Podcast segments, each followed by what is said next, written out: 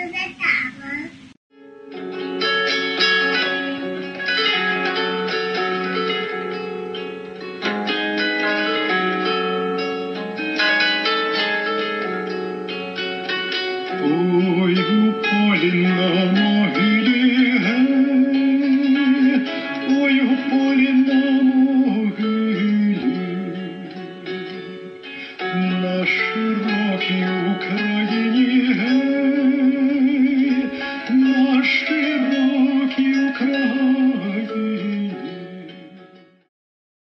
Hello，大家好，我是月相，又很久没有跟大家见面了。最开头的那个发问的声音是我的女儿，她今年三十岁，她是二零一九年出生的。她这三年所经历的东西，可能比我人生的前三十年经历的还要多。然后前两天我看她这么问，我说你再问一遍，我把它录下来，说不定以后有用。然后就用上了。关于希腊内战的第二期，其实我已经剪完了，但是因为这个文字稿我已经送给了一个网站的编辑，然后他说他建议我先等他们那边刊出来，但是他又说呢，最近关于俄罗斯的事情就不太好说。我说我这是关于苏联的，跟俄罗斯没有太多关系。他说那可能也是相联系的，所以要等到下个月。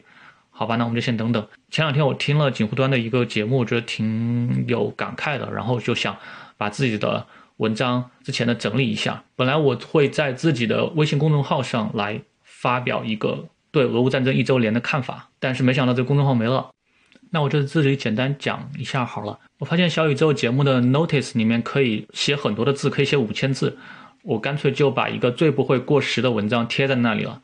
大家可以自行去看其他的文章呢，大家其实也可以顺路找到。这段时间很多人流行说是贴核定本啊，看看你如果对这个事情发了议论的话，那么一年过去了，你的很多议论到底靠不靠谱，是对是错等等。由于我一年前写的文章里面没有写太多的预测，只是一些评价，所以不会有太多预测失误的情况出现，因为我就没有给出一个可证否的状况。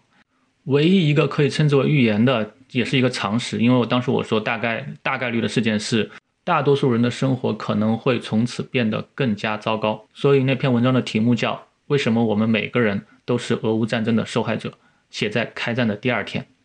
文章的逻辑其实很简单，因为俄罗斯发动的这场入侵战争，严重的损害了战后国际秩序，那么会导致各国之间它的敌意增强，军费大大增加，开始一种军备竞赛，这就会挤占民用方面的投资，包括像医疗、教育等等，还可以预期各国出现更高的国债和更严重的通货膨胀，这些似乎都应验了。但是我觉得没有什么了不起的，我觉得这是一个常识。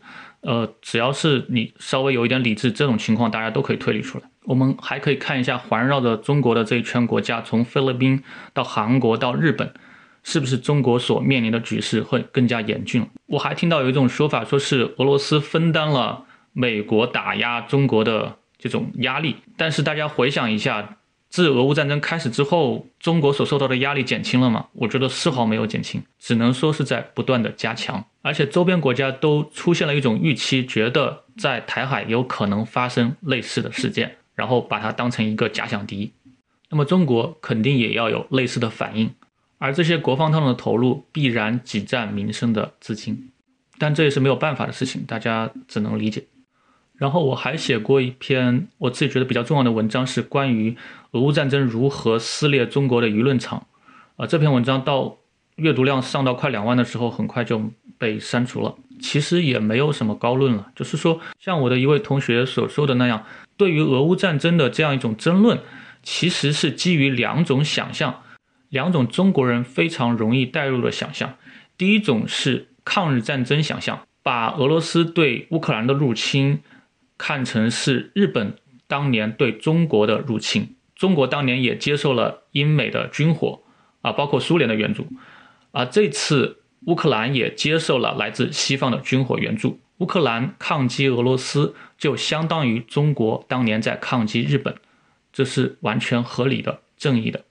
而现在，如果压迫乌克兰，说是在丢失几个州、丢失克里米亚的情况下，先跟俄罗斯和谈，就在这个目前的这个状况下强行终止战争，那么就相当于日本占领了中国的一部分土地之后终止战争，保住现在的这个土地就不错了。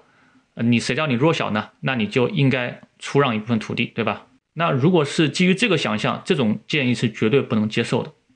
对一部分中国民众是这样想的，另外一部分中国民众呢，他把它带入为一种台海想象，这个大家也很能够理解，对吧？那一天到来了，然后外部世界的这种压制、制裁，跟今天对俄罗斯的制裁很可能是一样的，甚至更加严厉。这些人呢，他就会把自己带入一个俄罗斯的视角。那么，呃，俄罗斯受了这样的制裁，他还是在反抗美国。那么，我们也应该基于这样的理由去同情俄罗斯，来自于支持俄罗斯。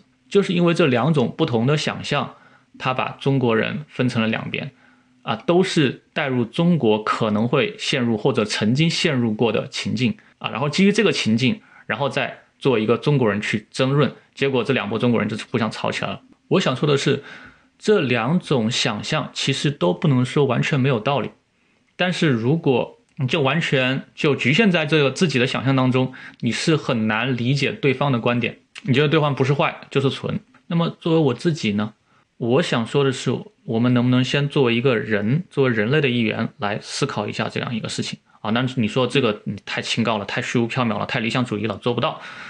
呃，没关系，我们可以再往下看。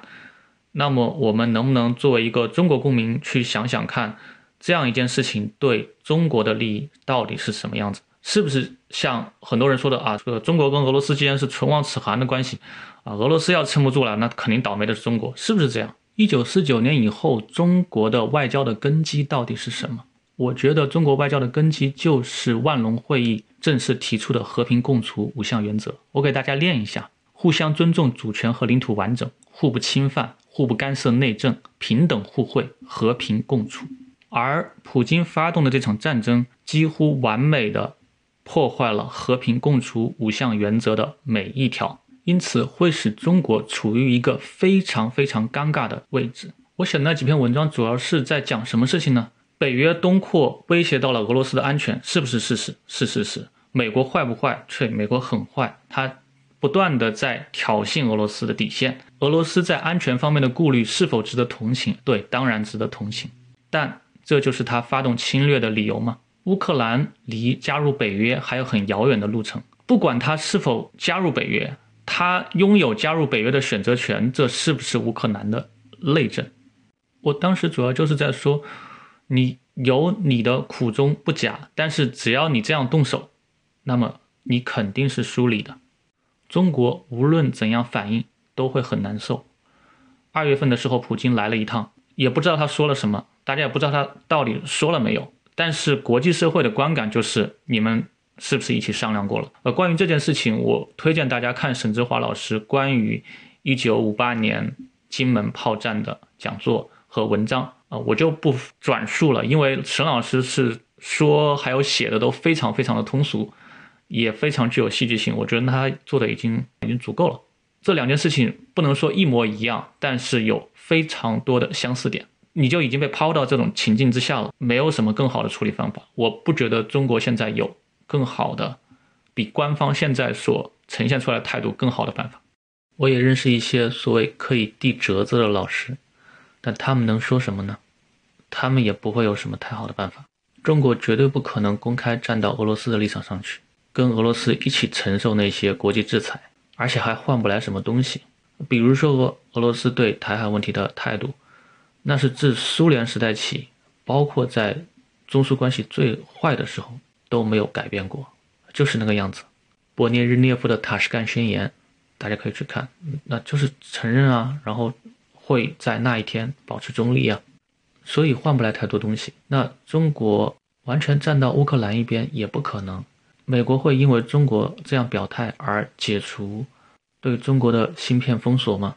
大概率是不可能，因为这很多贸易战等等，它的根源跟俄乌战争并不直接相关，所以美国大概率不会因为中国站在乌克兰一边，就把最近十年来的对华政策完全推翻，那是几乎不可能的。所以情况就卡死在这儿了。中国眼见着俄乌战争伤害到了自己，但。拿不出太多的办法，只能说充分掌握情报，冷静观察，争取把损失减到最小程度。那么，除了前面提到的那两种撕裂中国舆论场的意见之外呢，其实还有一种非常常见的看法，那就是说我们不用讲什么道理啊，没有道理可讲，这个世界就是个丛林，弱肉强食，谁的拳头大谁就有理，谁的兵力强谁就能占优势，啊，还有什么那个话怎么说来着？真理只在。大炮的射程之内，这本来是欧洲军国主义泛滥的时候的流行语，现在在中文世界也流行开了，啊，还有相应的一些话，比如历史是由胜利者书写的呀，等等。别的我就先不说了。人类社会发展到今天这个阶段，历史还只能由胜利者来书写吗？那我问一下，越南战争谁胜利了？历史谁在书写？怎么胜利的一方就要把失败的一方的人全部杀光吗？那胜利的一方自己人里面，他要为失败者立树碑立传，那是不是也要杀掉？而且两个国家之间打仗，那写这段历史的就只能是这两个国家的人吗？那其他国家的人写了跟胜利者不一样的观点，是不是你也去把那个人杀掉？现在有很多同学特别喜欢谈话语权，啊，要谈争夺话语权，但争夺话语权就是用拳头去争嘛。与此相关的还有什么所谓入关学啊？只只要你打进关了，只要你呃征服了世界，那自然有人帮你争夺话语权，自然有大儒辩经，真的是那样吗？假的真的是那样，那你是不是要在全世界搞个文字狱，像满清所做的一样？然后这些人呢，他们除了喜欢提丛林法则，还喜欢用一个苏联当年惯用的一个手法，叫 whataboutism，就是通俗点说比烂嘛，就是说，哎，你给我提这个。你说我这个做的不对，那你当初做的什么什么事情是不是也不对呢？所以你一说反战，他就一定要拉着你反美。哎，这个反美可以呀，但是这是两件事情啊，一码归一码，对不对？美国干过坏事，不能说证明俄罗斯就可以干同样的事情，对吧？哎，但是他们不跟你这样讲啊，他们就说，哎，那我们都是流氓啊，我们就是流氓，流氓最开心了，我们今天总算混成帝国主义了，多好呀！然后这些人这样做的时候呢，就会涉及到一件学历史的人觉得最痛心的事情，那就是历史知识的误用。就是在在那些人的他们的眼里面，这些历史知识都是像砖头一样的，就是一种工具。全部的目的不是为了考察历史的流变，并不是为了了解世界，而是为了把自己学到的这个历史知识当做一个武器啊，历史知识的武器化。学到以后顺手就像。标枪一样朝人扔过去啊，这个是最爽的。其实一百年前，德国人、日本人他们都干过这样类似的事情，比如说说美国对印第安人进行过种族灭绝，侵夺了大量的土地。好，那你美国人这么干了，那我德国人也可以这么干，日本人也可以这么干，有什么不可以呢？和尚摸得我摸不得。哦，你说你错了啊，不行，只要你干过，那我也要干。我不求自己的道德比你高一点点，所有道德对于我来说都是一种束缚。只要你当过一天流氓，那这个瘾我也要过一把。对啊，当年的德国、日本就是这个样子，他们也进行过这样的论证。这样做对自己的民族又有多少好处呢？为什么大家不能去共同的去提升那个观念的水位呢？我们究竟希望自己的孩子生活在一个怎样的世界上呢？当然，我发现很多人都感觉到，包括我自己，我也感觉到，好像有一股大势在滚滚而来，在压过来。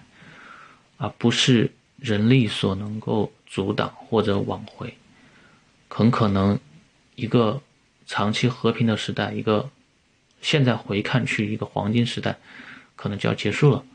那接下来可能会有不断的灾祸发生，然后甚至陷入几十年的黑暗。那么一个人说这些，进行公共传播，究竟有什么用呢？我自己是这么想的，我的感觉可能是错的。是吧？我的感觉，如果总是对的，那我炒股不是早发财了吗？好，即便我的感觉是对的，啊，现在是有一个周期到了，你把它叫康波周期或者叫什么周期都可以。到了一个历史的轮回，我们可能是要陷入一个漫长的黑暗时代了。那所有的黑暗时代，它也有一个终结呀。我们今天所做的一切，也是形成未来的一股力量。我们可以为未来的文艺复兴。多留一点种子。好了，今天我就说到这里。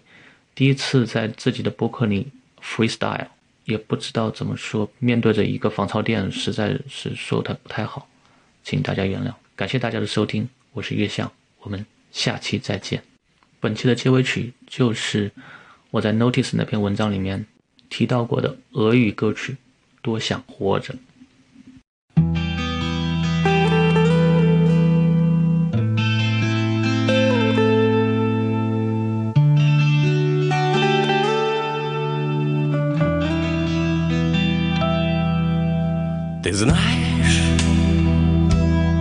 Хочется жить,